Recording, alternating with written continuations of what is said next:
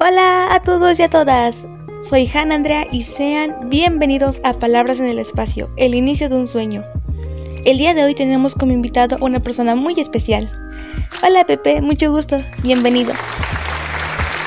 Hola Han, es un placer que me tomes en cuenta para tu podcast. En serio, muchas pero muchas gracias. Nuestro tema de hoy es sobre los insectos más peligrosos del mundo, el cómo han provocado enfermedades y cuáles son los de importancia médica. Cuéntanos, Pepe, ¿conoces algunos insectos con importancia médica? ¿Has tenido algunos encuentros con estos? Bien, voy a ir directo al grano. Te voy a hablar de un insecto y de dos arácnidos que son peligrosos para la humanidad. Para empezar, tengo que hacer una aclaración, y es que hay una diferencia entre insectos y arácnidos. Y es que los insectos tienen seis patitas y los arácnidos tienen ocho patitas. Y ya, es el fin de la primera aclaración. Ahora, empezando por el lado de los insectos, te voy a hablar del animal que causa más muertes a nivel mundial. Es el maestro de la letalidad, el hematófago más molesto. Diría incluso que es el mismísimo profesor del conde Drácula. Me refiero ni más ni menos que al mosquito común. ¿A qué no te esperabas eso, verdad? Bueno, el nombre científico del mosquito común es Aedes aegypti.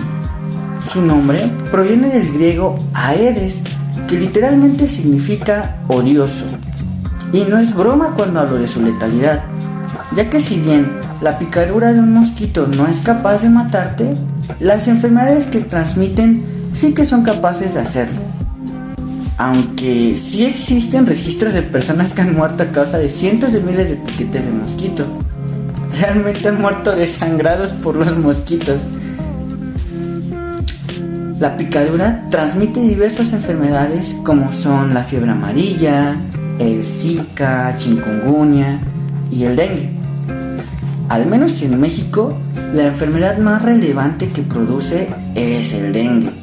Y se caracteriza por fiebre intensa, dolor de huesos, dolor de cabeza, dolor detrás de los ojos, náuseas, vómito, incapacidad de dormir, dolor abdominal e incluso puede producir sangrado generalizado, convulsiones a causa de la fiebre deshidratación.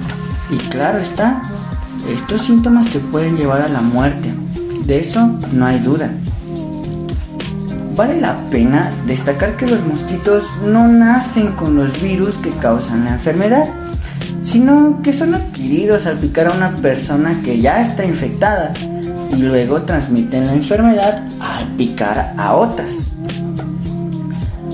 Solo las mosquitas o los mosquitos hembra pican, ya que requieren de proteínas que tenemos nosotros los humanos en la sangre para que puedan producir ellos sus huevos, por lo que son las únicas que pueden transmitir los virus. Este mosquito continúa provocando muertes y anda suelto en la mayoría de los sitios cálidos y húmedos de México.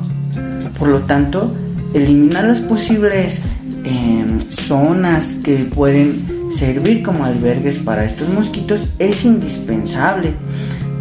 Por eso es importante tirar cacharros que acumulen agua, mantener limpias las casas, lavar y cubrir los botes que utilizas para almacenar agua, ya que sin criaderos no hay mosquitos y sin mosquitos evidentemente no hay dengue. Los mosquitos tienen muchos pero muchos depredadores naturales entre los que destacan las arañas. A decir verdad es que yo preferiría tener una araña que esté ahí tranquilita en la esquina de mi casa y que está atrapando a esos mugrosos mosquitos y prevenga que yo me enferme del dengue. Aunque hace algunos días me mordió una araña. Pero afortunadamente no fue nada de temer, ¿eh? No fue una araña venenosa, de esas que te voy a hablar más adelante. ¡Guau! Vaya que eso es impresionante. Me dejó sin palabras. Y el que te haya mordido una araña, vaya que me sorprendió. Y así como existen insectos que benefician a los humanos, también existen insectos bastante peligrosos. Entre ellos está la araña violinista, la reclusa chilena, también llamada araña de rincón. Es una especie de araña arianomorfa de la familia Cicaradae. Suele estar en grietas y rincones con difícil acceso, de ahí su nombre.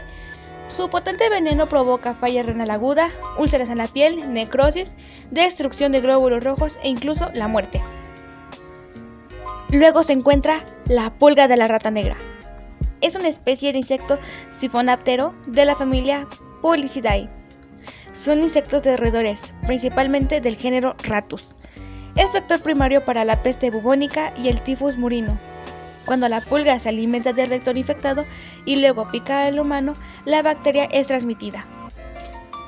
También está el mosquito Anopheles. Es un género de mosquito de la familia Culicidae, que habita en todo el mundo, con especial intensidad en zonas templadas, tropicales y subtropicales. Si un mosquito hembra llega a picar a un humano, este puede sufrir de una enfermedad potencialmente mortal. Y por último está la avispa asiática, también conocida como Vespa velutina. Es una especie de avispa originaria del sudeste de Asia. Se alimenta de insectos y otros invertebrados. La picadura de esta avispa puede producir dolor e hinchazón, una reacción normal y esperable, pero no para los que son alérgicos a estos insectos. Vaya que sí son peligrosos y existe una lista extensa de estos animales, por así decirse, pero solo he nombrado a los que posiblemente nos encontremos en nuestra vida cotidiana. Así que tengan mucho cuidado por donde caminen y en donde guarden objetos. No sabemos de dónde puede salir y en qué momento. Bien, ahora que ya les he hablado algo de estos insectos, Pepe nos hablará sobre las enfermedades que estos pueden provocar. Genial. Pues ahora te hablaré de Loxoceles y Lactodectus. Estas son arañas y a diferencia de los mosquitos no transmiten virus ni parásitos, sino que producen veneno que puede llegar a ser letal para nosotros. Loxoceles produce esfingomielina D y Lactodectus produce alfa-latrotoxina.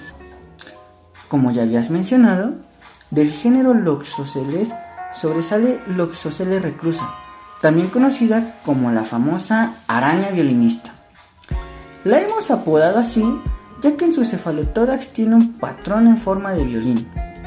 Es de color pardo, entre rojo y café, y cuenta con tres pares de ojos. Estas características son importantes, pues a nosotros como médicos nos sirven para decir si te mordió una araña que es venenosa o no. Su mordedura es dolorosa, y en la mayoría de los casos solo produce irritación. Irritación en la piel, ¿sale? Y puede formar una ampolla y después una zona de necrosis o piel muerta. Y hasta ahí. Pero en ocasiones los pacientes pueden desarrollar síntomas más graves en el transcurso de 24 a 48 horas. Estos síntomas se caracterizan por fiebre persistente y alteraciones en la sangre, que pueden llegar a producir desde insuficiencia de los riñones hasta coagulación intravascular diseminada, que no es nada más ni nada menos que se formen coágulos en la sangre, ¿sale? Y en todas las partes del cuerpo. Esto al final del día provocará infartos y muerte en tejidos que poco a poco van a generar una muerte horrible y de verdad es una forma muy muy fea de morir. Y para finalizar, me gustaría hablar de Lactodectus, que coloquialmente conocemos como araña capulina o viuda negra. Su mordedura ocasiona envenenamiento del sistema nervioso, por lo que los pacientes pueden presentar dolor muy intenso en el sitio de la mordedura, espasmos y también rigidez muscular que puede extenderse al abdomen y a los músculos de la cara. Afortunadamente los síntomas suelen resolverse entre dos o tres días sin que te, si, claro, si no te mueres primero. Pero por eso es muy importante que tengas atención médica de forma inmediata si eres víctima de alguno de estos animalillos. ¿Vale? Me refiero a los oceles y lactodectos. Por cierto, hace algunos días unos niños en Perú dejaron, se dejaron morder por una viuda negra porque pensaron que la araña les iba a dar poderes de, del hombre araña, pero pues ya sabemos que no. Para que obtengas los poderes de una, una araña radioactiva, primero tienes que meter a una cucaracha a un microondas, después le das de comer a una araña a esa cucaracha radioactiva y ya después dejas que la araña te muerda y ya te vuelves el hombre araña. No es cierto, ¿eh? No, no, no vayan a hacer caso de eso. Bueno, eso es todo por mi parte. Espero que algún día hagas alguna segunda parte de este tema para que podamos charlar un poco más a fondo de estos bichos y que si surgen algunas preguntas las podamos responder de forma adecuada, ¿sabes? Pues nada, un placer haber estado en tu podcast. Chao. Wow, de nuevo me has dejado sin palabras. Es impactante pensar cómo insectos pequeños pueden provocar enfermedades casi letales para el humano. Agradezco mucho tu participación en este tema bastante interesante y espero que en un futuro volvamos a colaborar juntos. Y tal vez podamos seguir hablando sobre estos insectos bastante interesantes. Bien, así que nos despedimos. Yo soy Hanna Andrea y esto fue Palabras en el Espacio, el inicio de un sueño. Hasta la próxima.